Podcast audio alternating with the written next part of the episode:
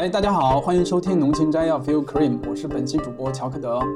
呃，今天是正式开张第一期啊，咱们就鼓锣喧天，鞭炮齐鸣，还请朋友们分享、点赞、关注、评论，一键四连，感谢各位的支持。呃，今天的浓情摘要非常绝，因为空降了一个青年作家，空降了一个青年作曲家，听起来呢好像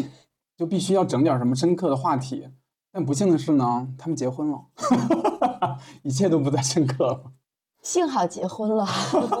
现在让你说话了。总之呢，反正这两位嘉宾非常精彩啊。然后我我基本上会把他们称为文艺界的史密斯夫妇，当然他们也是也是我的老朋友。OK，然后另外呢，还有一位我的好朋友是孔孔，然后他呢也是一位资深的呃文艺界人士吧。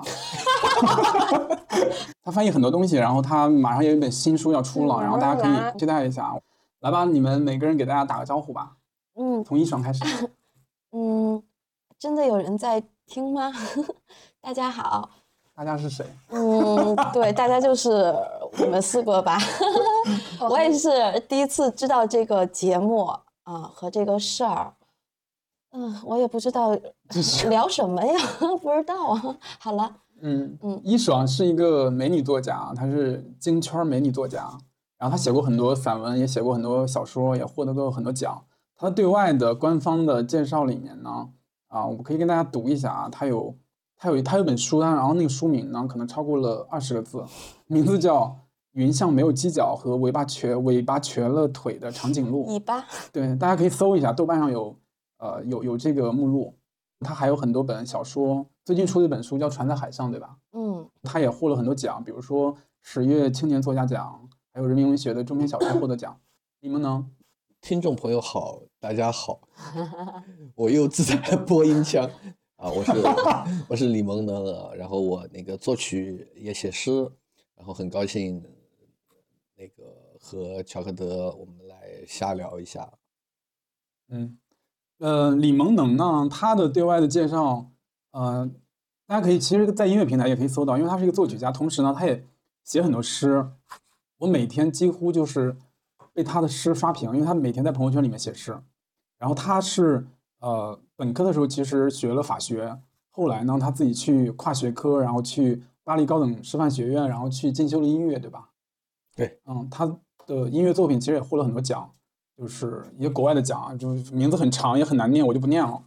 呃，当然他也入选了很多国，比如说国家大剧院，就中国的国家大剧院青年作曲家计划。嗯，你最近入选了对吧？又入选了，第第几次提名了？第六次啊，永远陪跑。第六次，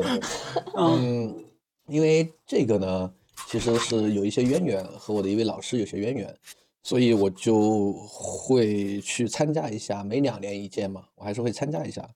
然后我主要还是写自己的东西吧，也没有想着要去拿什么奖，嗯，然后嗯完成作品，能够演出完这个，因为音乐作品嘛，如果是一个需要演奏家演奏的，那么你演出才算完成，所以我还是会去参参加一下这样的活动。哎，你可以说一下那个，呃，你你做的那个长篇长篇作曲叫《太阳诗篇》是吗？太阳敦煌。对，太阳太阳是我写的一个系列的一个一个交响史诗啊，嗯然后呃之前打算写七部，然后现在我觉得差不多写个五部的样子吧，嗯呃之前是想和一个这个孩子的这个太阳有一个对应的关系啊，嗯写着写着我发现其实也没有必要有这种对应的关系了，但出发点还是因为还是因为就是特别喜欢孩子的尝试太阳啊。嗯呃，从很年轻，然后现在也快中年了嘛，然后都一直很喜欢啊，所以呢，就在写这个东西，大概这样。好的。孔孔呢？孔孔你我也需要随便跟大家打个招呼呗。哦，我我我我是孔孔，大家好。然后我就是一个意外吧，然后今天我就是来喝对，酒我跟你。跟大家说一下，孔孔是我今天本来找了那个一爽和那个萌萌，结果孔孔办我们录了差不多十分钟，孔孔敲门，然后把我们整场的录制计划全部打乱现在说的是二十分钟前已经录过的内容，其实 我跟他们太熟了，所以我其实不太知道说要跟他们以怎么样的心态和立场来面对他们，然后去聊。因为我们平时都是一种就是特别飞的、特别碎片式的聊天。我想的是用这种播客的形式，可以去阶段性的跟啊、好朋友们或者说身边的人去分享一些思考也好，或者一些特别呃碎片的情绪，一些日常的小事儿，可以做一个总结，就哪怕是存档的性质。我不太想用什么要用采访你们啊，因为我们太熟了。我对，嗯最近也没有什么新作问世。对我们 之前什么所有话题我们都聊过了，有的没的，所有东西都聊过了，所以我对他们呢其实没有特别多的好奇心。他们需要被大家看到，是因为他们有很多观点，还有以及他们有属于他们的表达是非常特殊的。所以我我一开始先用 Chat GPT 做了一个提纲，引引入的过程真漫长。按照你们俩的身份信息输入了 Chat GPT，然后 GPT 给我做了一份提纲，它有分三个部分，这三个部分分别是：第一部分是创作之火，情感的狂欢，需要让女作家去分享文字背后燃烧的激情；你能让她好好学学中文吗？然后第二部分是音符狂欢的作曲律动，想让作曲家去诉说音符如何成为情感的表达。感觉应该找两个机器人来回答这个问题啊。我觉得人工智能挺像某一部分人提的问题，但是我应该不会回答这部分人的问题，因为这部分人根本不会找我来回答。嗯，你也回答不好吧？对我没有那么多的形容词吧真？得去艺术人生了吧？行，那我们就正式开始吧。二零二四已经过了这多久了？半个月了。对，二半零二四过得咋样？前两天看一个朋友发朋友圈说，那个时候二零二四年刚过去三天吧，他说二零二四年的前三天过得像屎一样，期待二零二五。没过几天就搞砸了，对吧？萌萌呢？我觉得一月份过了半个月，特别的忙，哦特别忙，就是就是除了带小孩之外吧，然后、嗯然后我也带学生嘛，然后除此之外，创作上的工作也特别多，呃，包括演出啊，一月六号刚在国家大剧院演出《太阳敦煌》，嗯，然后呢，就是整个就很很忙，但是我觉得就是现在感受时间会比以前快好多，尤其是最近这几年，每次才过年，感觉一年就快结束了。我不知道你们有没有这样感觉哦？嗯，你忙是因为你那个吃饭，啊，出去吃饭。哦，对了，吃饭非常重要，吃饭非常重要。我们俩明天晚上也要出去吃饭，但是只能排到九十点以后了啊，因为明天晚上，嗯，九十点以前我们要带小孩去看汪汪队的那个叫什么话舞台剧舞台剧。然后后天也是九十点晚上去吃饭，因为之前要带小孩去玩一个节目叫新年报复桶什么的。你们俩是三年抱俩，然后结果还什么都没耽误，酒也没少喝，饭也没少吃，嗯，然后还没耽误创作得。哎，这么说可能也不适合公开讲吧，就很多人写小说就是上班写。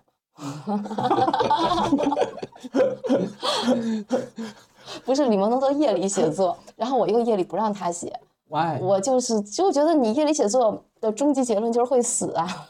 他觉得熬夜对身体不好嘛？主要是会猝死的。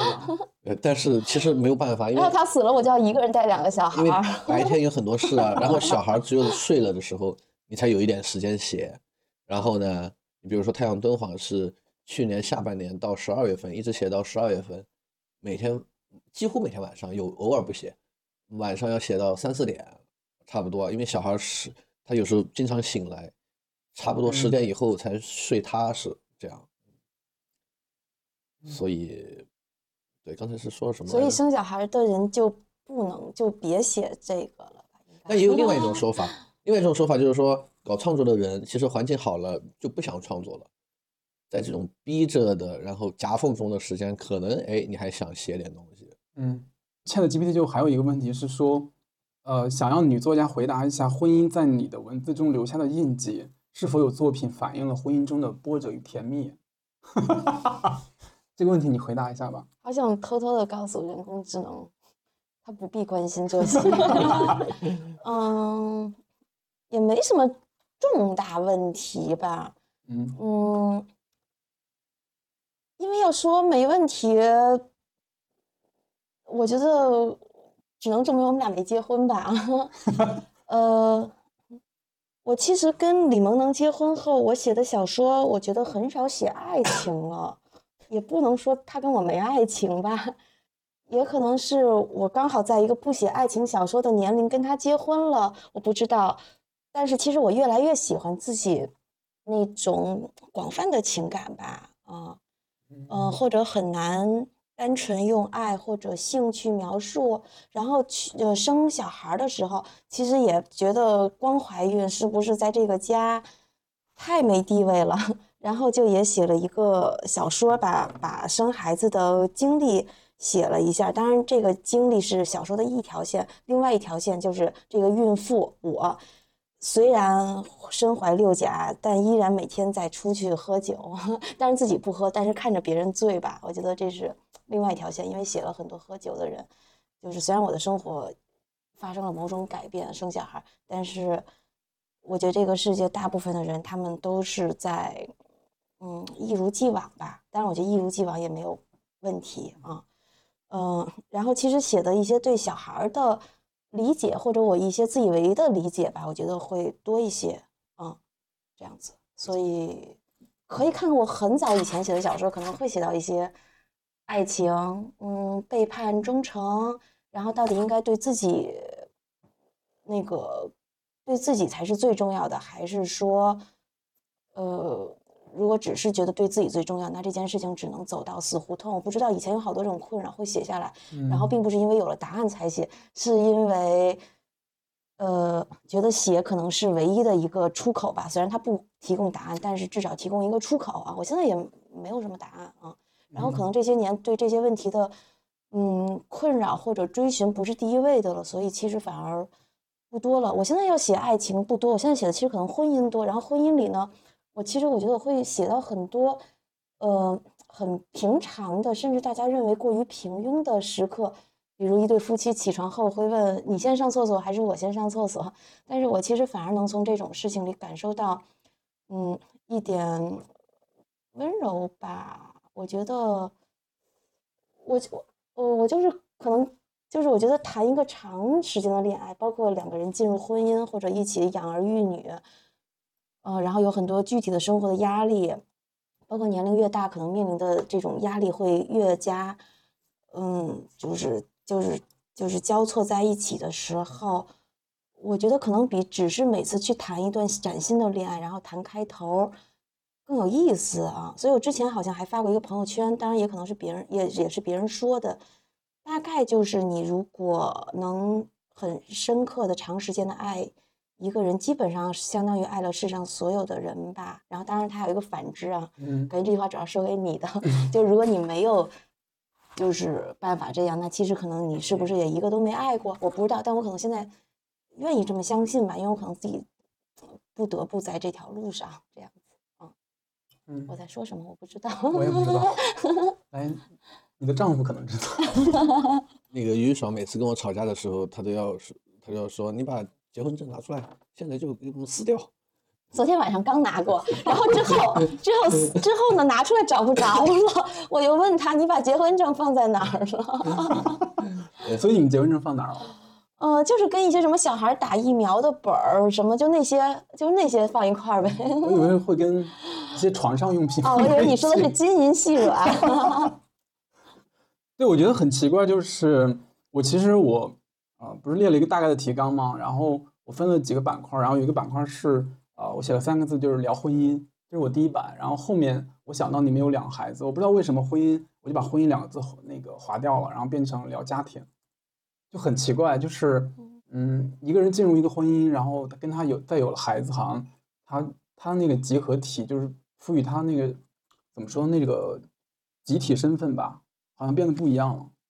是这样吗？你们觉得呢？嗯，我觉得是，我觉得可以这样看待这个问题，就是，呃，多两个小孩儿，他肯定会变得极为复杂，因为小孩儿他也是个人，所以其实从两个人的关系，他会变成一个四个人的关系，他就会很复杂啊。而且，即使是一两岁的小孩儿，其实他们展现出来的这种、这种、这种拉扯，嗯，也是非常丰富的，包括他们和父母之间的这种。呃，亲密或者是对抗，它就会变成一个。所以你你从那个主题改成从聊婚姻到聊家庭，我觉得很准确啊。嗯嗯，因为因为整个的关系会变成一个私人关系啊。对，比如说你和老大啊，妈妈和老二，你和老二，妈妈和老大，老大，和老大 是数学变成排里列组的那个，排列组合就是婚姻关系会变成家庭关系。对，嗯，孔孔要我觉说两句吗？立体我。我也没有婚姻，也没有家庭。那你们婚姻是法定名词吗？然后家庭是一个社会名词吗？嗯，是吧？嗯，是这样吗？妈呀，我我我们为什么聊的那么深刻啊？我都不知道哪句这是我最不想看的了。呃，哎，那你，其实我还想聊一个事儿，就是说，嗯，因为我本来也不想说找你们书里面的某句话，这个然后再念给你们听，让你们解读。但是我其实是想，我觉得现在了解一个人，先看刷一下他们朋友圈儿，因为我每天被，就是我我朋友圈里面最被刷屏的两个人就是于爽和李萌能。哎呀，你可那就 是个能但是他们俩的朋友圈他们在吗？发，他们在发我们吗？因为，他们的朋友圈是我会认真看的朋友圈，因为大家现在朋友圈里面充斥各种各样的广告，从你一睁眼就开始了。然后他们的朋友圈就是也很非常有典型啊，这就是一个呃妻子一个丈夫的朋友圈，大家可以听一下，我随便剪了一条啊、这是于爽最近发的一个朋友圈，然后他是这么写的，他说丈夫对家务的最大贡献是妻子扫到他脚下的时候，他知道抬脚，因为一爽是应该是中国作家里面最会做家务的作家吧。最会生孩子的作家，生孩子最多的作家。那还不够多。嗯，然后李萌能，听一下他的朋友圈，人的成长就是了解自己，达到自己，成为自己，除此之外什么都不算成长。我的说的有点像鸡汤，对吧？嗯，不是，呃，就是一个妻子的朋友圈，每天就充满了丈夫和孩子，然后就是恰恰他是一个作家，但是在在他朋友圈里面你是感感受不到的。然后一个丈夫呢，他的朋友圈里面充满了就是每天写诗，大主题，对，特别宏大的一些人类的这种命题，对对对然后还有一些他创作的一些这种他朋友圈没我没孩子，对，也但是也发也 发，这是这是男男女的区别吗？呃，我觉得有一点不得不回避，就是他要发我，我也不会很同意，因为我觉得都特丑啊。我 这个拍的不好看。我觉得，我觉得男的再爱自己都不如女的给自己拍的好看吧。当然，核心也不是好看，其实还是一种，就是人四十岁了嘛，其实有时候对自己的外貌有误差，就并不喜欢自己现在的样子吧。然后那个又不能承认这些啊，就是反正他没事，我给他拍成什么样都没事啊。我还是挺在意的。嗯，那有时候一看已经发了就算了。嗯我昨天还想一个事儿，我其实开朋友圈挺晚的，大概二零一四年吧，呃，反正不是最早，我是当时出了本小说，然后我是要发朋友圈卖书，然后我的第一条朋友圈，二零一四年十一月份的，我昨天看到了，是、嗯是这样发朋友圈吗？就没了。呃，然后想都发了十年了，我还想了一件事，我觉得我已经展示了十年的虚假生活了。哎，其实你们俩啊，我觉得你们俩有一个好处是，你们朋友圈从来不刻意经营，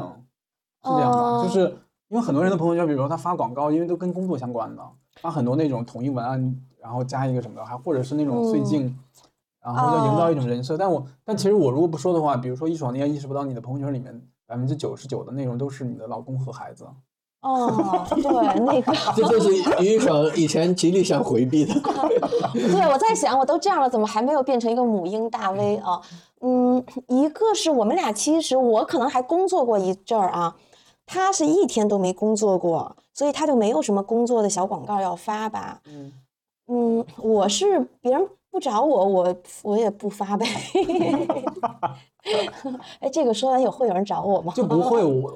呃就不会说我发了这条朋友圈会不会影响我朋友我朋友圈里面的人对我的评价，或者说对他们的对我的印象那种。我现在啊，看一直都是妻子在喋喋不休，但我觉得可能事实上就这样吧。我前两天还想，就是我偶尔也还有一些工作要做嘛，然后我觉得生小孩之后并不会让我的工作效率变低，就是我有百分之九十的时间都在做家务事儿，然后百分之十的时间工作吧，我就不能跟我的那个合作的人说假的吧，我就得跟他说我的真实意图，因为我就没时间说假的嘛。然后我觉得这样也挺好的，因为我在想，万一他就想听到真真话呢，所以我觉得效率挺高的。最近反正有些事情我觉得比较顺利，可能是嗯因为我没有那个没造假，我也不知道。我发朋友圈的时刻特别的纯粹，都是喝多了的时候发的，嗯，就是不存在我冷静的时候极少发朋友圈，一般就是喝多了可能连发几条，嗯，要么就是以前有个习惯，就是喝了酒写诗，写诗就发，然后现在会想想再压一压。我有时候也和那个易爽聊，呃，有时候自己看自己写的东西，醉着看和过几天清醒时候看，哎，不一样。不一样啊，嗯，还还可以再再琢磨一下啊。然后我我觉得朋友圈也不存不存在一个所谓的一个呃展示，因为我们也认识一个朋友，就是给我们那个小孩起小名的，嗯啊，呃然后阿坚他也是个作家，嗯呃，他就是他写东西，他从来不会想说一定要在哪发表，然后要要给自己的东西怎么留下来，他就是特别喜欢写，每次都写在餐巾纸上、嗯。纸烟盒上啊这种东西，然后哎，这个特别像那个王家卫他爸，是我怎么吧聊这儿去了？没有，就大概是朋友圈嘛。吧？我觉得，我觉得发朋友圈也是这样一个特质，就是哎，你可以看，你也可以不看，然后它也可以消失，或者说你记住它，或者你忘掉它，我觉得都行。嗯呃，我其实也很典型，因为我我就我很羡慕你们两个，因为我以前跟李邦能其实是一样的，他你们都知道啊，就喝完酒以后发。对，喝完酒之后就变成酒后诗人，然后胡乱发一堆发疯的文案和一些状态，然后到后面慢慢的，尤其疫情以来，我不知道为什么，就是我的表达欲变低了，所以这是我羡慕你们的部分，就是你们的表达欲还非常的旺盛。哦，你酒量变好了吧？呃，可能你 maybe，可能我觉得到某一个阶段就会，一个是可能没有那么纯粹了吧，因为朋友圈里面可能充斥了很多，呃，就是你会让，比如说，因为很多人在发广告或者他们刻意经营一种氛围，但是你如果发一些特别真诚的东西的话，显得你像一个呃沙雕。而且真正的那个，对，我会觉得我我真正牛逼的人不都不发朋友圈吗？比如孔孔。对这一层我倒是没有想过。对，待会儿可以聊到孔孔，因为孔孔也是个典型，他完全不发朋友圈。然后我会觉得就是，尤其还有五个叫别的名字的朋友圈，对不对对？他可能有五个，他可能有五个 那个微信。对，所以后面就慢慢可能有一些表达欲就被抑制了吧，就变成变萎缩了。但你知道我两岁的小孩有时候会用我给他买的手机点赞嘛给我，然后前两年还想，感觉我肯定认识他好几十年了。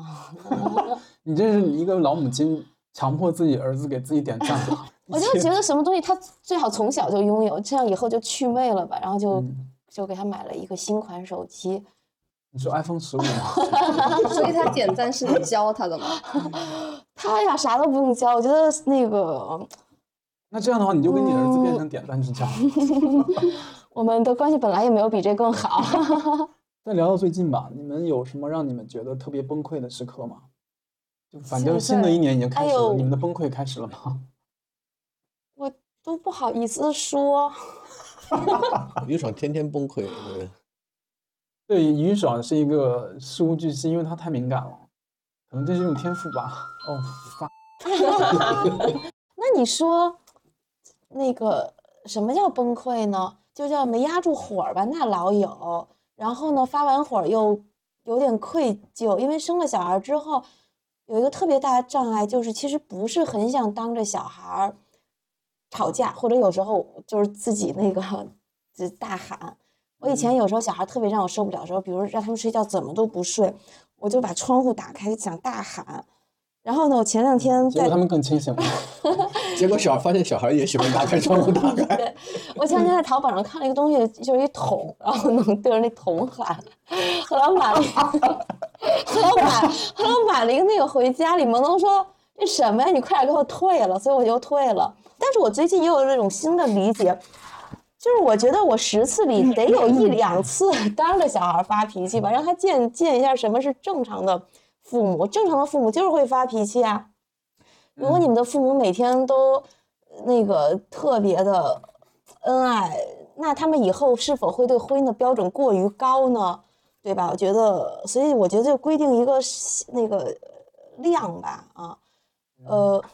所以我觉得有了这种规定量，有了这种理性，甚至还有了一点自己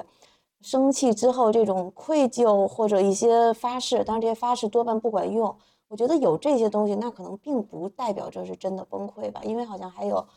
理性成分的参与吧。有时候也会对会担心小孩的很多东西，还是会自我去理解这一切，觉得小孩的所有东西都只是一个短暂的阶段吧。他所有的那个问题，包括小孩现在会骂人，我觉得他以后就不会了吧。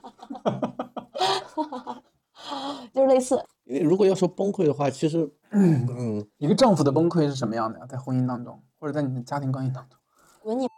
啊，就是这句。低调啊，这个低调，滚你们！或者是那种内心的崩溃，什么他们都说什么不动声色的崩溃，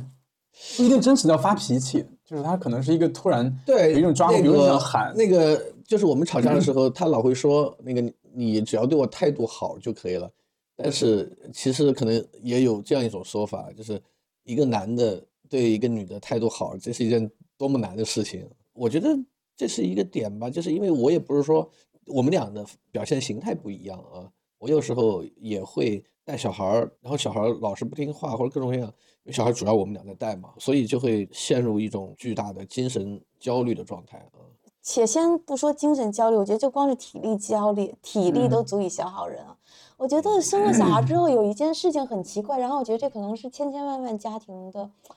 那个，千千万万家庭 我怎么说出这么一句粗俗的话？就是我会觉得我真的做了很多，然后同时他也觉得他做了很多。我觉得生小孩有一个黑洞，就是两个人都觉得做了很多很多很多，但怎么每天还有那么多事儿？所以其实不会是特别缓慢的事儿。对我会联想到一瞬间，但是可能它是一个持续的状态。嗯，是持续的持续的崩溃负能负能量的累积嘛？哎，所以你们主要的目前你们听下来感觉你们的焦虑的来源主要是来自于孩子，对吗？对，因为别的好像都没这么花时间。我们俩这种对于小孩儿焦虑，并不是因为什么卷和鸡娃，我们俩就应该就是，我觉得我们小孩已经输在起跑线上了，就那个 就这么着吧。我们我觉得呀，我纯粹是，我就是觉得体力上非常累。我现在才理解，体力也可以让一个人崩溃。当然，除此之外，也还是会有精神焦虑的时刻啊。嗯，呃，然后我觉得带一个小孩可能会，比如说会养得精细一点，但带两个小孩你就完全没有精力，你再去养得更精细了。你可以想象，带三个或者带四个小孩，几乎是很难分出时间或者精力来真正就只要活着就行吧。所谓的培养，对吧？呃，我对我之前写的朋友圈，我觉得就是养一个小孩是养，然后两两个小孩并不是你就养了一个小孩又加了一个小孩，因为他基本上就是一个小孩又加了十个小孩吧，因为两个人就会产生很多的争执、人物关系，然后包括这里一些很嗯细腻的你对待他们的情感的一些处理，嗯呃，然后当然这个是情绪方面，然后另外从体力方面，尤其又是男孩，就是因为我最近在看一些什么脑科学的书吧，就是说这个男性他真的就是那种叫做睾酮素吧，就是非常高，导致他体力非常旺盛。我每天都有一种抬着十个冰箱就是登珠穆朗玛峰的感觉啊！他早上起来根本不是那些可爱的图片里说一个小孩依偎着你，两个小孩起来第一件事就先把家里所有的玩具。咵就倒在地上，他不是一件一件拿出来玩，他就是先嗯。咵，就是你的屋子就完蛋了，已经，嗯。对，就这样，一早上就完蛋了，一起床就完蛋了。嗯，那没事，我觉得这是这不是你们孩子的问题，是所有人类的孩子都这样，嗯，就是我们小时候也可能也这样。他们要不是有我们的基因，呃保有父母的基因，你说人类的小孩儿这么讨厌，怎么可能存活到成年？哎，那但孩子这样的话，嗯，听起来感觉都是基本上是时间和精力的问题。嗯，那你创作怎么办？与此同时，我 我觉得我的创作简直就是顺风顺水，没有任何的所谓的困境。但我觉得累啊，累是累，就写东西肯他主。要你说的主要是因为我们俩有时候经常其实会聊写东西，虽然我完全不懂五线谱，但是我觉得我跟他聊的应该没有别的女的跟他聊吧。就是他其实创作的，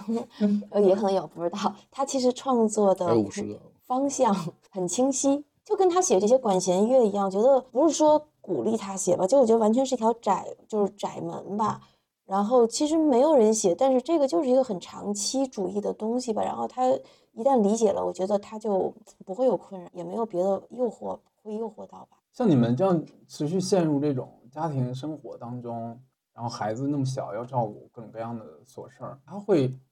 就是他会消耗你们很多。就比如说，你们如果你想在文学创作上可能更更进一步，可能更嗯想自我证明的时候，你会觉得那个成就感、焦虑和怀疑吗？我觉得时间会被很多种事物消耗吧，就是你要是觉得不够用，怎么都不够用。我不知道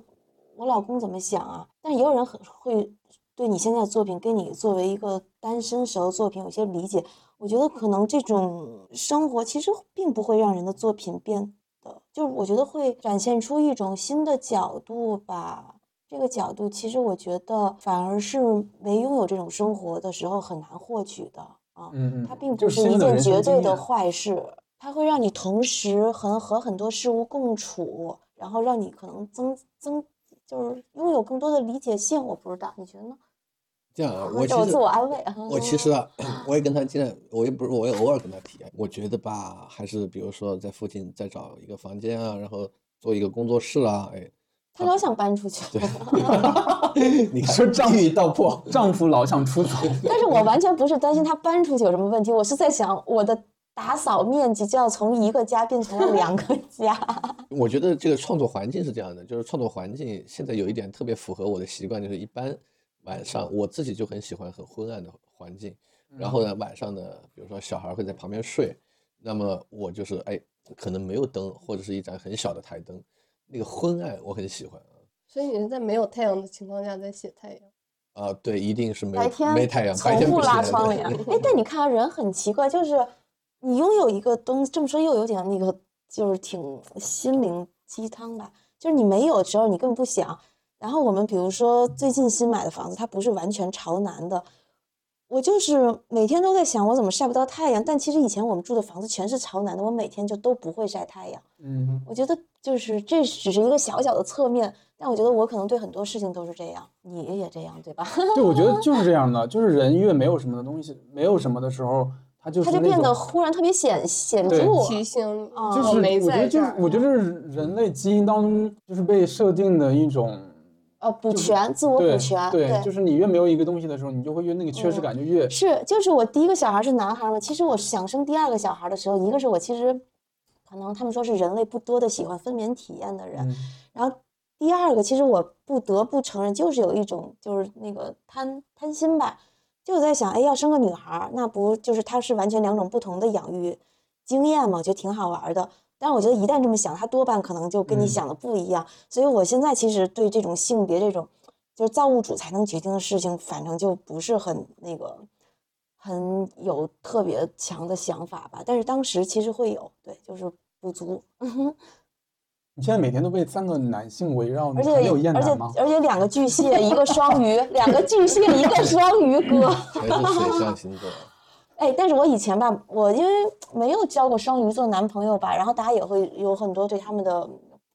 诟病啊。但是我生了这个双鱼座的小孩之后啊，尤其他是我的第一个男孩，我觉得我现在全世界最爱的星座就是双鱼座男的，他们真的非常的嘴甜，太能演了，但是没有什么真情实意，我觉得就是真的是三岁看大。他们就是人间水蜜桃，然后把你哄得团团转，对，然后巨蟹，我那个小孩只要但是没有任何的真情实感，全是浓情蜜意，对浓情摘要啊，浓情摘要 浓情摘要。对，然后巨蟹可是真能哭，就是就是一个屁大点儿的事儿，他都哭哭的要跟那个就是对不行了啊 就是撒娇，对，啊但！他还是假哭，嗯因为老大他还是两岁多嘛，快三岁，他的体力各方面、智力都还是会有优势。现在老二他有自己的一套方法，我第一期播客已经变成那个亲子对母婴 母婴对对对现，在我们已经聊了半个多小时，他们的亲子关系，我快疯了。母婴产品可以你是最难的，因为你完全在一个自己未知而未来也会未知的领域，关键可能浓情摘要的听众也 也叫母婴。我觉得还是有一些，还是挺有意思的。我觉得孩子不是孩子嘛，包括刚才咱们聊一个话，我就说记得那个诗，后来正好那个送酒的过来就没说嘛，就是说你的孩子不是你的孩子，然后他是造物主的什么孩子，然后他是因你而来，就是借由你的这种阴道、子宫和这种受精卵，但是他。你不是目的，你手段。对对对，但他不是为你而来嘛，所以你就就是，我觉得他虽然说的是一个孩子的事儿，但其实我觉得他是很多广大的事吧，因为我就是之前出那本小说，我封面就有一个，就是他们说广告吧，但我觉得那个太不像广告了，但是我由衷的一句话，嗯，我就是说每个生命从一团气开始就是自足的，就是当然这个一团气涉及到你认为生命是从什么时候开始啊，这个就一说就太像母婴了，就不说了。但总之我就觉得一个小孩他生下来就是，就是他不是一个说先有轮胎又有什么方向盘，他就是一团混沌，然后这个混沌里头就什么都有，然后他他真的就是那个是我们的祖先，对。所以我觉得它完全是一个生命的东西，它不是一个母婴的小孩儿的东西。就你的逻辑其实还就已经超越了那种所谓的那种繁殖，呃一方面吧，一方面我觉得我是写作有点枯竭的时候，我可能想自我证明吧，我想生孩子，然后然后真的生了孩子之后，包括我觉得父亲可能也会有一种对生命的理解啊，我这么说有点高大上，嗯但是我觉得就是我经常会观察小孩儿吧，然后包括我今天下午还跟我小孩儿对话。他，我给他听一首歌，他说他小时候听过，我就我还在想啊，难道人类小孩三岁就有记忆，他就记得一岁或者两岁的事儿吗？他说不是，是我昨天晚上在爸爸那儿听过，他说的小时候就是昨天晚上，就是很多，嗯，我觉得这种东西转瞬即逝吧，你你认为它是一句胡说八道就过去了，但是我可能还挺喜欢去听这些的吧，就是小孩有那种最纯真的语言，因为他会嗯，的语言不多，呃，对，主要是会的不多对，尤其是双鱼座的，对对对，因为他没有那么多词汇量，所以他调取的东西是最简单的，但是又能一击即中的。老父亲呢？我们有个写诗朋友提过这样不值得崩溃吗？他他这么说的，就是说，他觉得好的诗人会有一些特质，其中最重要的就是说他的语言像孩子的语，然后第二个他觉得重要的是他的语言有可能像一个精神病患者的语言，嗯，呃，然后第三个我忘了，就类似他认为的一首好诗可能会具备在形式上具备这样的特质，然后我觉得他，我觉得他是嗯讲他们会摧毁你觉得的语言。摧毁嗯对继承的表嗯达的表达的方法吧，或者说我们后天习得的方法。是，就是你的惯性习惯的语言。而且我有时候其实你看，呃，这很正常，因为他们说女性的说话量一生的总数就是男性的好多倍吧。我其实有时候甚至有点迷信小孩，但是我知道随着小孩的长大，随着他们受教育程度，这东西就会就是对，其实就是丢失吧。我有时候真的挺迷信小孩，我有时候经常问狗狗，你在妈妈肚子里的时候在干什么呀？你在妈妈肚子里之前在哪儿啊？我并不觉得。就是我在跟他风人风语，我就是觉得他真的知道，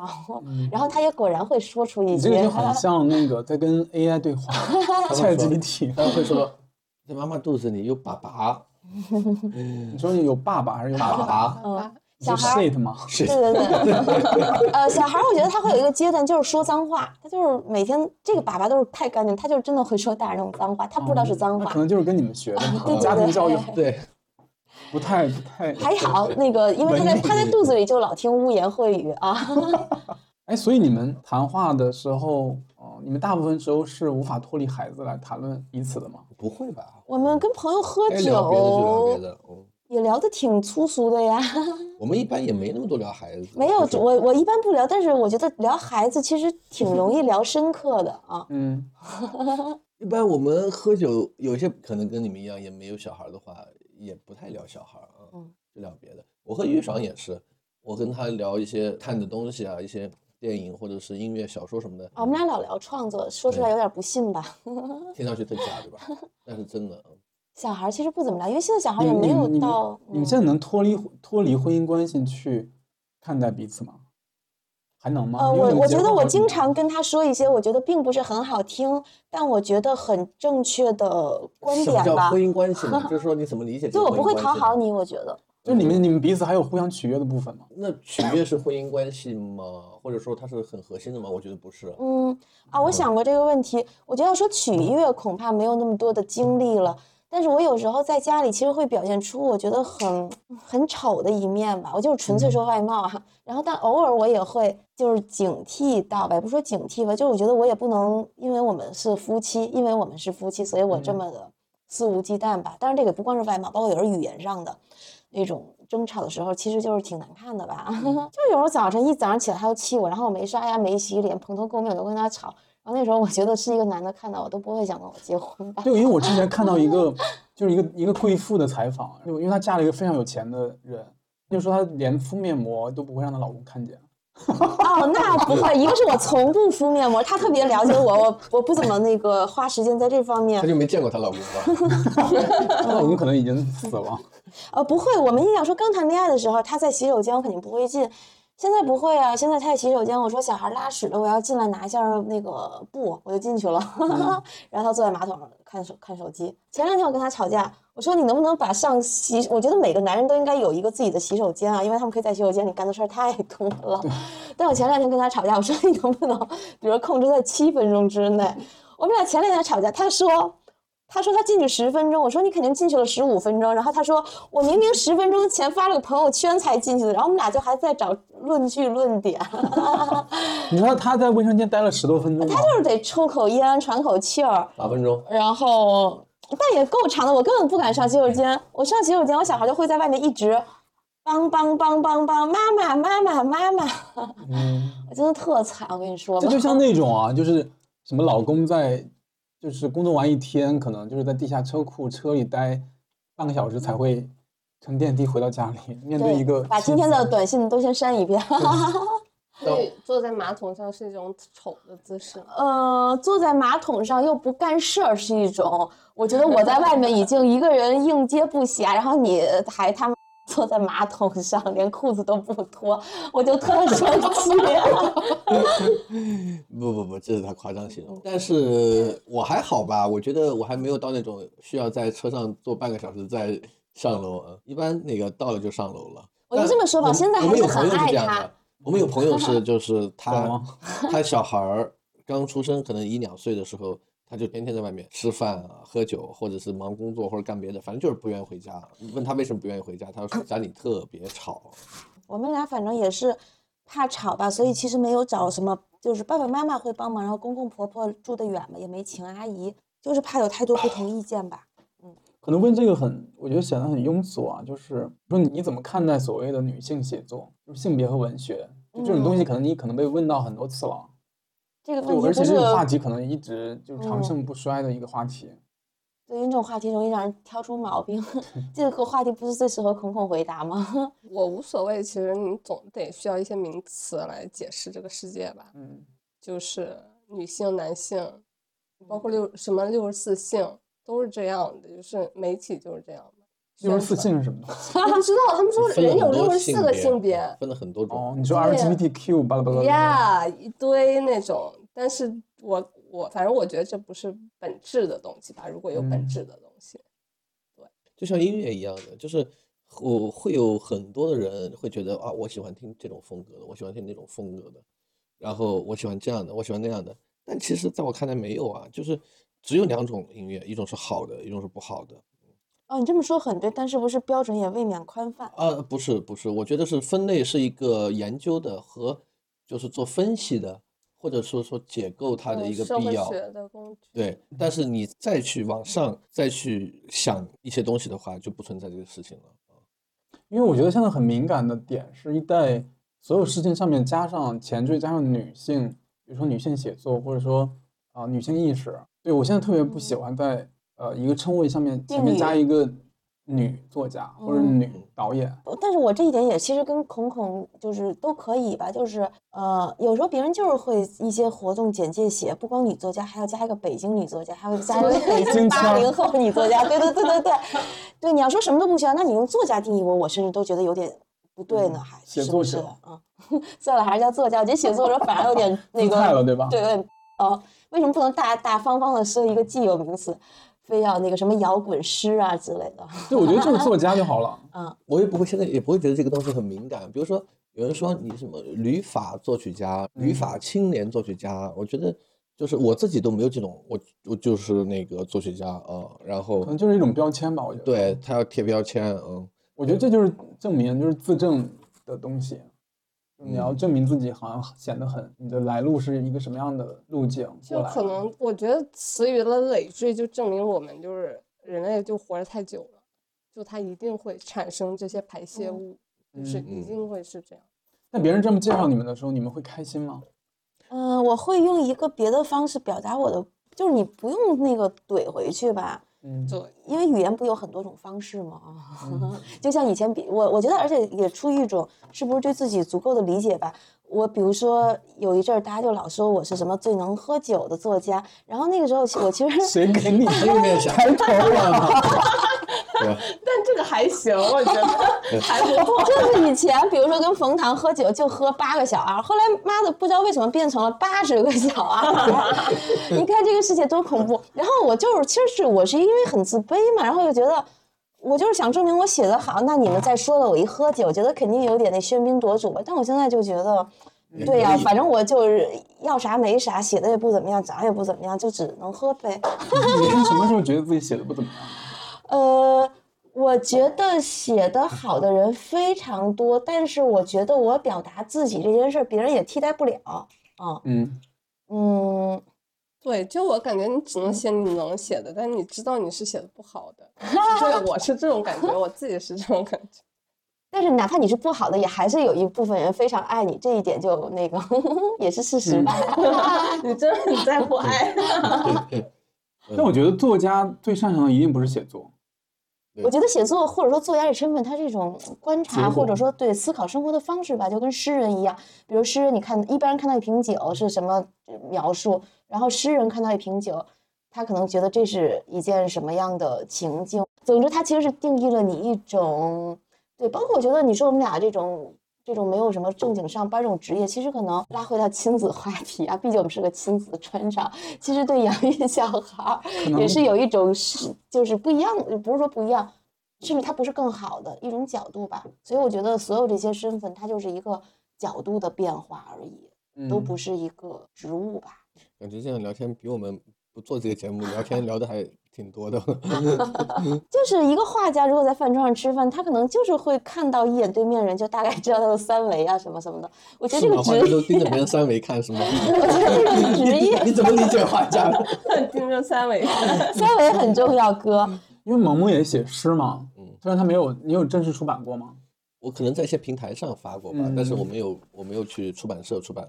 嗯要是 要出版，随时可以出版了。身边很多朋友其实也算是早年成名的作家了，现在虽然年纪长了，你身边有这样一些人，他们会觉得写出了东西，就写也可以，不写也可以。那其实我或多或少也会被这种情绪感染吧。我觉得我发了就发了，或者是在哪个平台，谁愿意让我发一组，或者我给谁递一组，然后我们就发一下，然后有机会出版就出版，不出版也无所谓。我觉得什么事儿有有也行，没有也行。嗯，我现在对于我写的音乐也是这样啊。你说什么叫做正式的出版呢？比如说我的谱子，你可以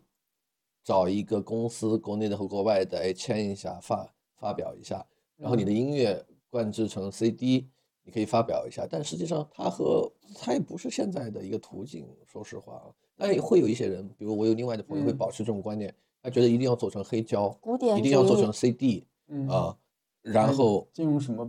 名人堂啊，类似类似，对他把自己的照片做了一个这么大的照片挂在自己下面，嗯，对，但我我可以理解了，我都可以理解了，那你们可以彼此理解吗？哪个方面？各个方面，我觉得我大的方面很理解他，你就大框架。嗯，对宏大 主题，小的日常生活的争执那太多了。因为一个菜放不放盐，我们俩理解都不一样。我就觉得这样挺嗯咸的了，他就觉得不咸。但是这些东西应该也不会离婚吧？难道我没吃过咸的东西吗？我没吃过淡的东西吗？开始了，我觉得千万不要说理，因为要说理，谁都有理。嗯，就是这样就就别讲道理。我就是以前说过这么一句话，但是我觉得这个可能会让女权主义者不高兴吧。我就明确跟我老公说，我说生活里我跟你说什么我都是对的，与此同时你要认为女的是，这样我们就没矛盾了。嗯他只要，而且我是一个，这是我的障碍吧和我的 问题吧，我特别特别相信语言，就是他做了什么对不起我的事儿，我都那没那么在意，恐怕。但是嗯他说了一句话，我觉得我不爱听，我就真的必须要把这句话给纠纠偏。就我我说你必须道歉呀，或者什么的，我就是觉得我特别信这件事儿啊。其实这一点你就特别但其实我这地点特好糊弄，是吗？啊嗯哼，好像目前中华词典里面只有这两个字可以概括这个东西，但其实它它跟女权也没关系，它也不是女性意识、女性主义什么的。我觉得他理解事情、理解世界、理解人、理解关系，可能都不是靠性别来驱动的。你放弃思考主流的你放主流的弃思考这个性别的话，你其实才能够达到真正的这个所谓的我我觉得是一个女权的一个好的状态。我觉得就用那个就是第一反应干事儿吧，都甚至都不用脑子想这事儿。我第一反应就是看这地上掉一张纸，我想给捡起来，我没有想是不是我捡的话，我在这个家庭里会地位不公平。而且而且扫地有很多好处呀，你扫完地，你看好多事儿都不是立马见效吧，然后你扫完地，地就干净了。我觉得，哎呀，扫地僧应该是一个特别那个治病的一个工作啊。嗯 反正讨厌我的人也不跟我来往了，所以我见到的嗯人都是不太讨厌我的人，所以就在这这个就形成了一个对那个挺虚假的闭环，但挺好的。挺好的。你不可能被所有人喜欢啊，而且你也不可能去取悦所有人啊。这世界上没有那么多人值得被你取悦，对吧？对这个事情是，而且我还更进一步啊，我根本不在乎的人太多了，我根本也不会取悦他，这个都无需讨论。主要是那些我在乎的人，比如我的父母，其实我有时候也不说取悦吧，就是总还是想让他们放心或者什么的。然后这个东西有时候也会给我造成困扰。哎，那你们最怕什么样的人啊？我最怕蒙昧的人，我觉得哦蒙昧是一个，哎，也不能说原罪吧，就觉得很多人什就是就什么都不懂吧。是厌蠢吗？哦，我是我是，我也是。空空的。啊，那种不孝的人，孝顺吗？不孝，smile 啊，不忠不孝之人是孝吧？孝 smile 呀呀，哎呀，那 不孝的人，不孝的，什么人不孝发现自己都不孝苦，笑也算可能孝吧？对对，你苦笑，那就是说你见过不孝的人，嗯，你是不是喜欢苦笑的人？是不是做整容什么的呢？面部僵硬的人？那也哦算。那我比较讨厌那个皮笑肉不笑的人。你呢？嗯，我，你说特别讨厌的人吗？嗯，哎呀，就比如说你们来到一个饭局，然后这个饭局上可能有陌生人，那这个陌生人你最碰怕碰见，我跟你说吧，聊他三句可能他应该都觉得业比我们都少，他是一个特别对人没什么障碍的人，我觉得不像咱们。嗯，我觉得李梦能身上有非常，当然我觉得在座的可能都有啊，非常纯真的部分吧。他我觉得他身上没有特别多，嗯，什么那些所谓的直男癌，哦，嗯，男我，我真的我认识他这么久，我几乎没有听他过多的脏痞过人物吧。然后有一阵儿呢，我可能因为工作，我就是一直有点看不上我的一个工作伙伴吧，我跟他嗯聊聊聊，然后最后李萌能给我一个结论，我觉得这结论也是。我觉得他给结论非常刻薄，他就是说你你要想想他可能生病了，我当时瞬间啊，那我就那我还说啥呀？我就觉得他可能这种人也有，难处，的嘛？这种状态可能是有点而他是他就觉得他脑子生病了啊，你跟病人你就别那个 对，你要理解世界上我觉得任何一个这个对你产生敌意的人。啊，我觉得他李梦能身上没有对抗性，我我我肯定会有，说起来也挺乏味的。我我肯定会有看不惯的人啊，但是就是说过了之后，比如说我喝酒会骂人什么的，然后说人，然后过了之后，我又觉得，哎，其实人也挺好的，就是我可以站在他的那个角度去理解他吧，我可以理解他的这个行为，他的言语是为了什么，我我甚至可以看到他的心理上，比如说他的心理上是为了出于什么想要这样去做。他说那个工作伙伴，我觉得，哦，那他真的是可能他就是，哎，有有一点病症啊。那嗯那是不是你要这样去说呢？要这样去跟他嗯较劲呢？我觉得也没有必要啊。整体来说就是你共情能力太强了。我还挺就进不了大厂我还挺强的啊。我因为我是一个极度共情能力极度太强的人，然后反倒会对自己对自己产生非常多的困扰。我现在的原则是告诉自己不要去理解所有人，呃我，连我自己都理解不了，以及也没有人来理解我，我干嘛要去理解？哦，你这样 也对，也对。对，我会因为我会本能的去理解他可能出于什么样的动机，然后做对，你过分理解别人也很我甚至假，是非常。过分的。然后我觉得还是基于没那么在乎不感兴趣吧，就是对孔孔是一个很冷酷的人，因为他不太会产生这些，对吧？他可能是百分之世上百分之九十九的事都不感兴趣的那种人，或者什么。嗯，我我不知道哎，我我能共情，但我可能没那么在乎。我讲实话，刚生完小孩之后，完全看不得小孩受伤害的新闻。有一次看走在四环上，他跟我说了一个新闻，大概就是一个小孩被狗咬了，我就整个在四环上大哭。嗯，嗯，我觉得是不是一种你这是过度圣母吧？那过度圣母都是因为生理指标异常啊，是会有那些东西，呃，我可能还是会人不会关心毫不和自己相关的事儿吧，自私来说，嗯所以其实我还是推由由他及我吧，我想到那是不是跟我相关的人也会遇到这样的一些情境，然后就由此产生了一些，还还是很自私吧，我觉得人应该，也不是说应该人是这样的吧，我觉得反正也不矛盾吧，就是你可以去共情，你也可以去理解别人。这种共情和理解别人，某种程度上也是很自立的嘛，就是你你不用为此有更多的那个就是情绪垃圾。对啊、呃或者是受到纷扰吧，我觉得。嗯，因为我是一个特别容易给自己制造所有情绪垃圾的人，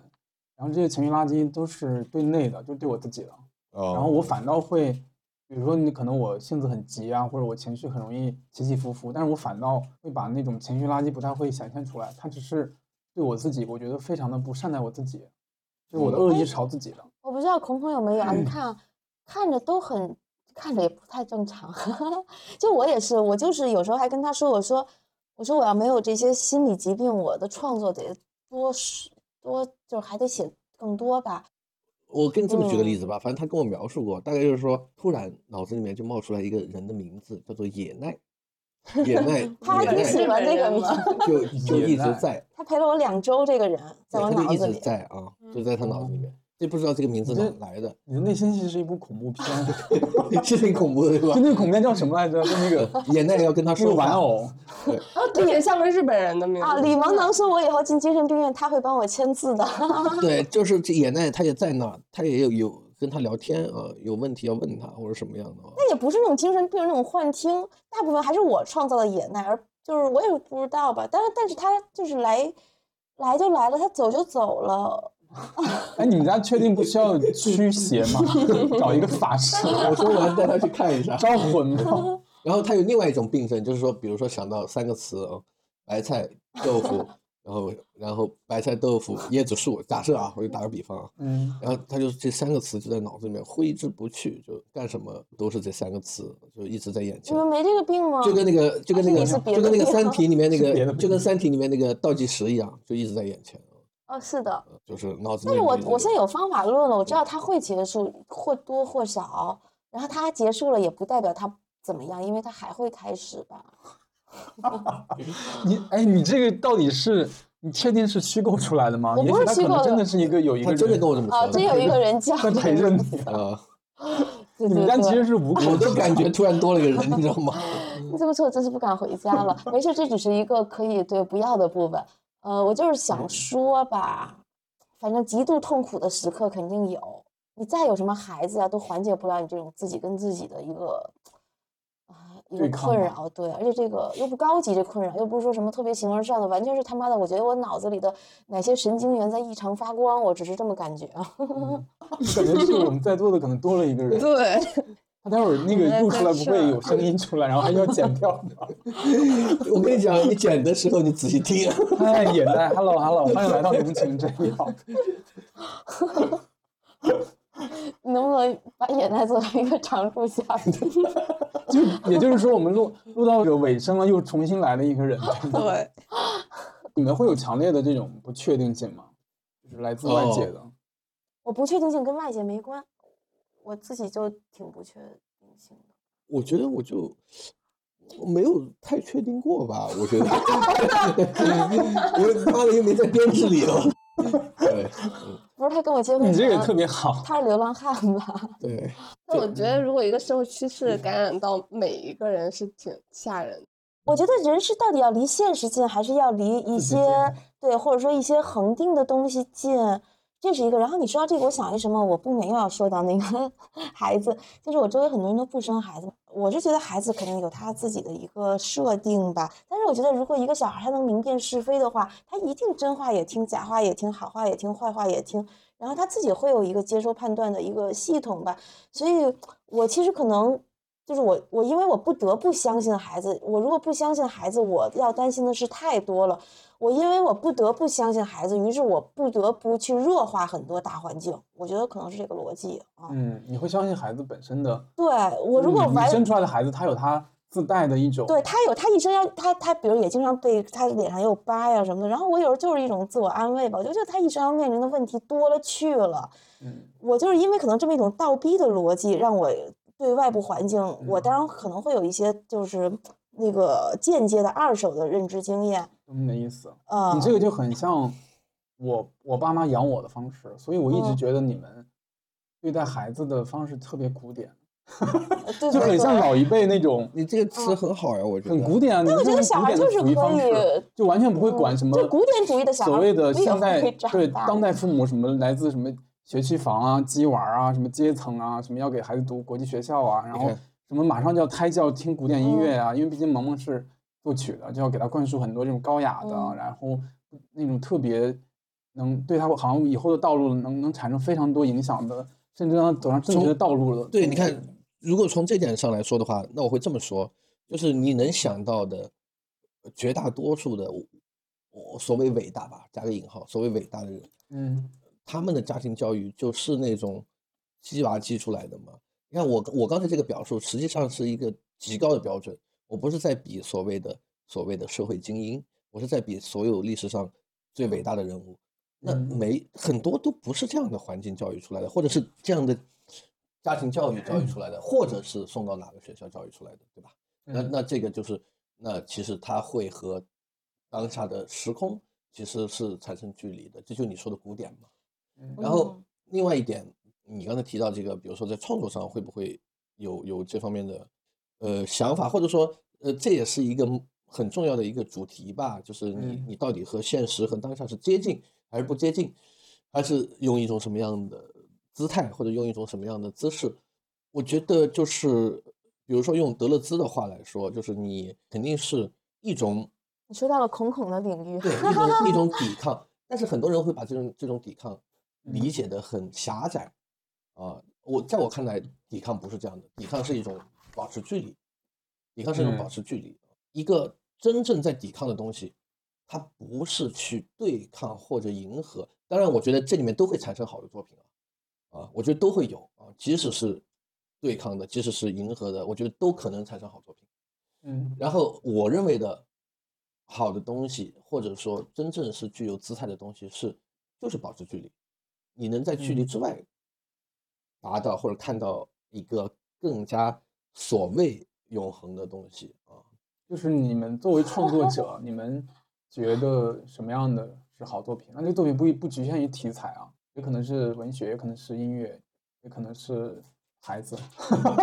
反正有一次我在开车的时候，然后于爽给我发了一段话，他也是因为我们之前一直会聊一些这个艺术创作嘛，然后他当时就突然想到，他说他觉得大的艺术家都并不去努力的追求所谓变换，这种变换是可能是某种创新，我的理解啊，可能是其他形式的变化或者是别的，然后他觉得只有小的艺术家才会去追求这种所谓的创新，嗯。大的艺术家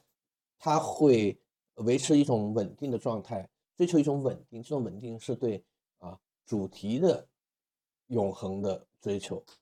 然后我觉得这个说的很有道理啊，呃，虽然在我在我看来，比如说就是写音乐的作作曲家，比如说我在欧洲待了可能不少年，欧洲的作曲家大多数会是以一个创新作为一个就是他们的基因。我们说基因的话，嗯骨子里就自带这种基因。他们的所有的进步，不管你是觉得是感性的还是理性的，其实都是他们所谓的一种创新带来的。嗯啊而这种创新的空间，其实从某种程度上来说是越来越窄的，或者越来越小的。嗯至少从这个呃，比如说音乐创作领域，在我看来啊，从另一个角度来说，我们所能听到的，我们所被感动的那些那些好的作品，其实可能并不是一个创新所得到的东西。嗯，我可以嗯，我记得我忘了在哪儿是看到过一句话，我我其实还有点认同，就是他是说，所有伟大的创造是来自于在不断重复的东西上面改变百分之一，还是说百分之三，我忘了啊。然后就像一个一个商学院的什么有可，能，有可能。他他总体的意思就是说，创新所谓的创造力，它不是说完全非得零到一，它其实就是说在不断重复的东西上面改变那么一一直点点的。变化，证明你一直没有找到自己要干什么。当然，这也也许也是很可那个贵的。比如我提一下，我就提一下，那个就是那个一个诗人海子，对吧？你们都知道，海子在他的这个他认为的啊最好的创作当中，啊就是已经是最好的层级的创作了，其他就不说了。然后他是就他个人的认为是觉得像类似，比如说某些作家，比如像卡夫卡的一些创作，或者早期他认为的乔伊斯，后来他态度有些改变。他早期觉得乔伊斯的创作也很一般，就是那后来稍微态度有所改变。然后这些都不算他认为好的创作，他认为好的创作有三种，一种是就是第一第一层级好的创作是非常就是天才式的，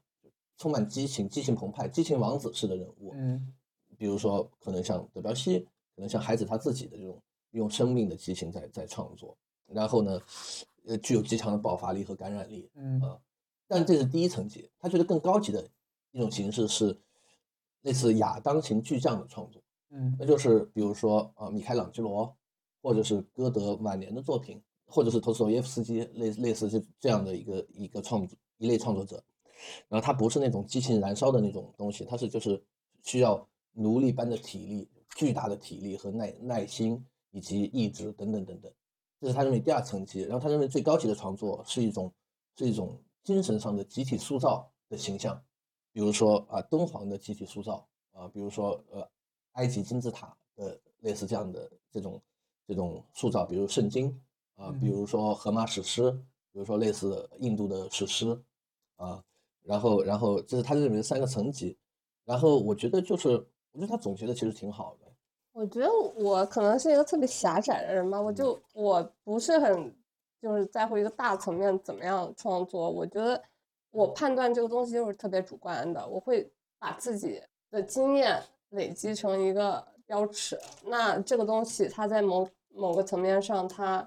嗯给了我一些其他东其他任何创作者不能给的东西，我就觉得它是好的创作。我是觉得就是你在一个客观维度上说一个好的创作。对我来讲就是意义不大，我也它不从你出发就意义不大。对我也哦不需要这个东西，我也嗯不想说它要一二三或者怎么样去分野，呃，目的结果就是他得跟我产生联系之后，然后我得出这个结论，但我也不想说把这个结论推广到什么一个平面上，就嗯是他到那个平面他就消失了。我有一个就是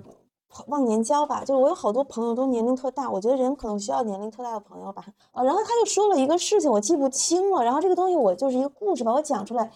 我觉得听的人也不一定会呃觉得，哎，觉得这人讲一个什么，但是我其实领略到那个点。他说写小说是什么呢？写小说就有一个男的，有一天乘电梯，然后电梯里有一个女人，好漂亮啊。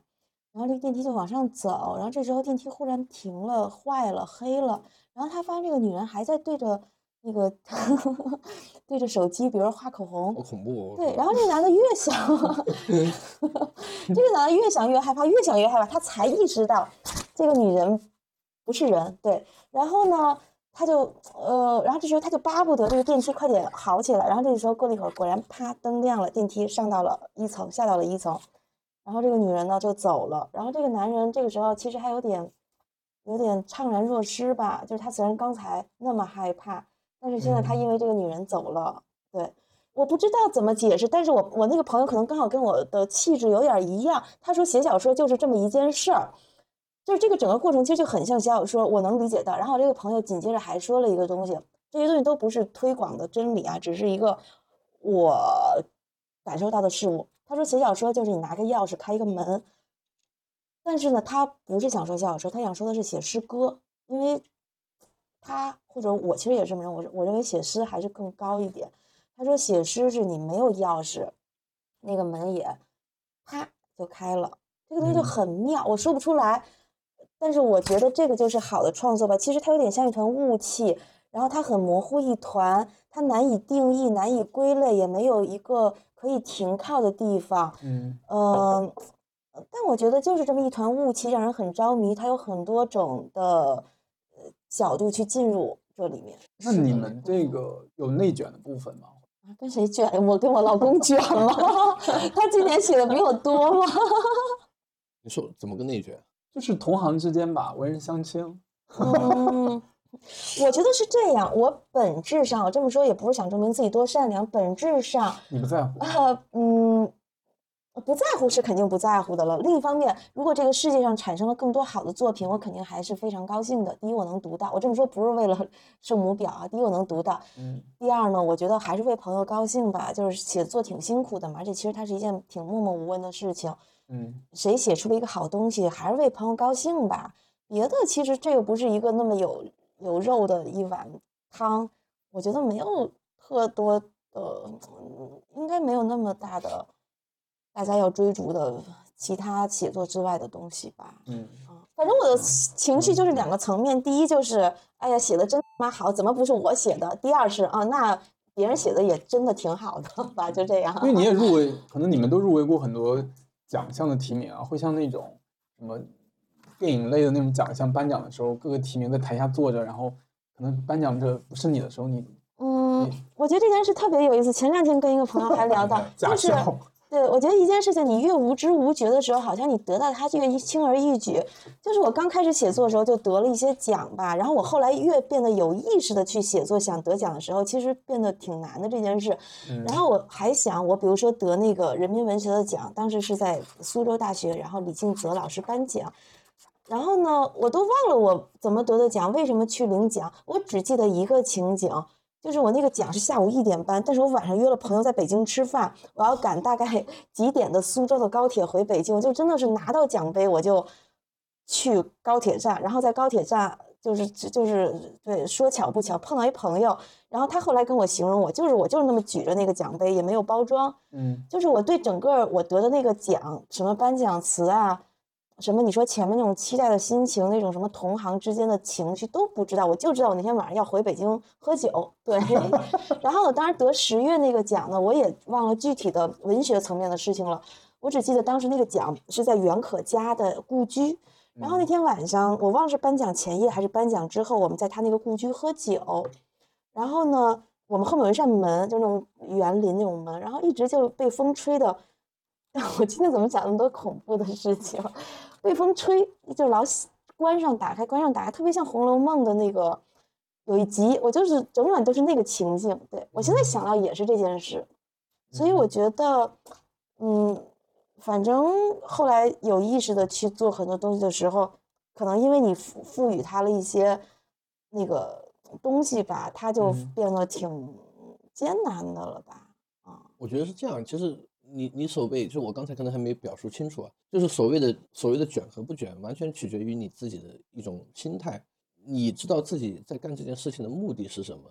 你可能就嗯能跳脱出来。在这个行当，就是还是有很多人不会跳脱出来，可能他不会在意，可能台下就会有一个人在意，哎，那为什么那那一年的人民文学奖不是我呀？对吧？就是这个东西是是别人会觉得很卷，就是但是因为因为文人相亲是最普遍的，是嗯？嗯，反正饭桌所上饭桌上从来不聊文学，倒是真的，像防贼一样，所有行业都会有，没法聊。嗯，所有行业都会有，呃，但我觉得这个东西恰恰就是不是那么重要的，它也不是最核心的东西。其实也不会觉得自己什么艺术家，就是觉得这就是，但是也没有扭扭捏捏吧。我以前其实嗯不会说自己是作家，觉得第一是不配，第二这个词挺光环的吧，第三就像诗人一样，好像有点污名化。你再说自己是诗人，好像有点有点给自己泼脏水。你看，我永远就不会。但我后来就是有一次就是去美国嘛，然后那个 入境人问我你职业，我就一下也没想其他，就说一作家。然后我觉得人家还挺尊重的吧。后来我觉得那你就大大方方，你确实你也可以算作家吧啊。你还有点受用才对。大大方方很重要，就是完全不要扭捏。李萌萌特别好，他从来不别扭，就是我不别扭啊特别那什么。就是做一些我们只会让我们别扭的。没有，我说 我说我诗人，我就真的诗人嗯。我们前几天就吃饭，也有个就是也有几个小孩，就是新拍的一个电影，什么叫《一闪一闪亮星星》，可能有导演、编剧都在那，就很年嗯轻，都九零后啊，制片人也九零后，就是瞎聊。然后比如说，就那个编剧就突然说到，比如说现在写诗的人都不会叫自己诗人什么的，然后觉得哦这个名字怎么怎么样。但是其实在我看来，这是一个很很尊贵的一个一个称呼吧，我就说说是称呼吧。嗯嗯，就是我觉得，就是你，而且这个诗人他也你也很难定义，对吧？你你其实你写诗，你只要写过，你就可以称自己为诗人，就不需要扭扭捏捏啊。他他也可以是一种生活方式，对。什么话？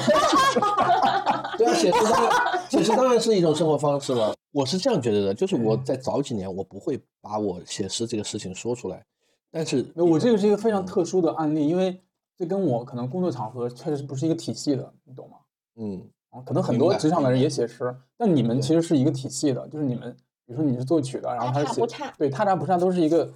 那个没有。什么太多的边界的，所以我可能更显得一些格格不入吧。为什么不是嗯他们格格不入呢？呃，我也在想，就是这又回到就是我的共情心理，我我很怕嗯自己在人群当中，显性，嗯，就有那么一点刺眼的感觉吧，你好闪耀啊！就，太 shining 那种感觉。我觉得写东西的人都很，也不说自卑吧，至少是很内向。你说刺眼吧，我以前上学迟到，我基本就不去了这一天，或者我就是课间，对，我只要我就生怕或者如果后门还开着，就是等什么做眼保健操，生怕当着众人进去，嗯，就是你好像觉得你打扰到别人了，这种心理很奇怪。对对对，就是这种打扰到别人。，对你你说的很，你上厕所，我刚才一直在想如，果有人敲门，你是不是就一直不出去了？哦，我小时候在我嗯舅舅家上厕所，然后有人敲门，我的反应是我在厕所找了一个剪刀，把他的纱窗剪了，嗯我从纱窗出去，然后之后我的舅妈一直问那个纱窗是谁剪的，其实所有人都知道是我，因为家里就是他和我，嗯但是我也是死不承认，但是我不知道为什么，我觉得纱剪纱窗这件事情就是比我在里面，比如说拉屎，然后别人说你快点给我开门，我觉得比那件事的羞耻感低。你看啊，都会深受困扰，但是每个人困扰的又不一样。我小时候有一次同学来找我玩，然后我就不想跟他玩，就是夏天什么就还有知了叫，甚至都记得很多细节，当然也可能是自己后来记忆增加的。然后就躲在我们家那个三角的那个晾衣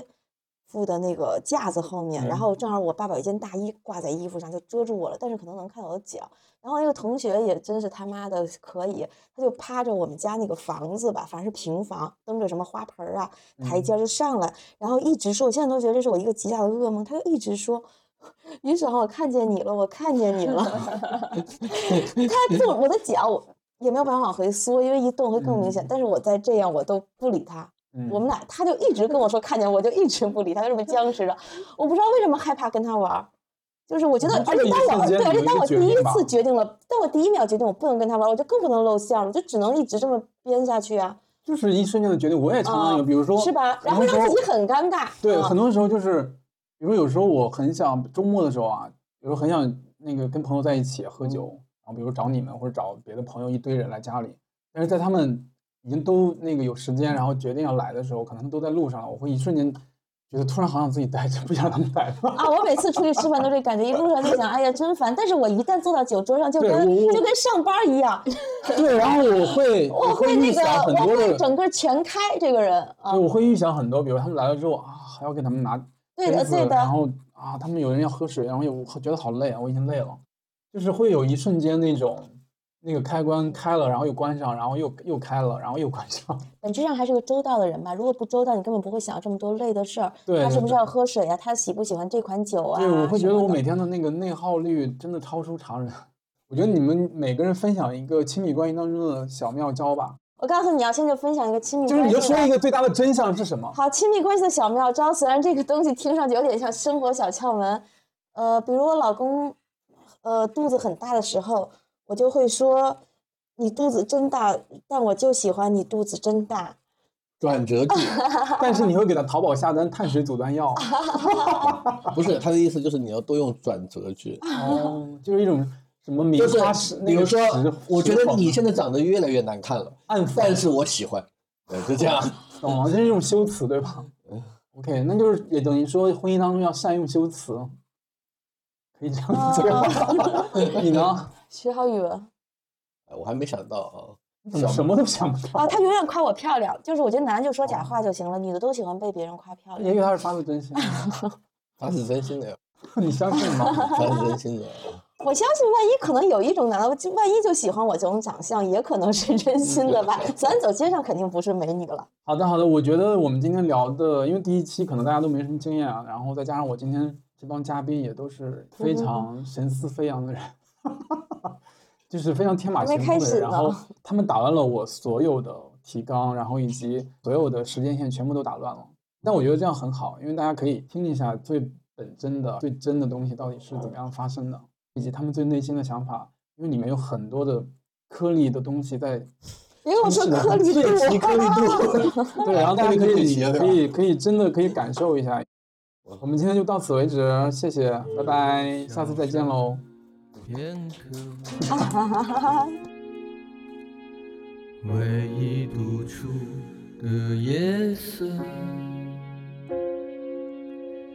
一闪而过的列车，闪过多少欢颜快乐？你那天捣碎水中月。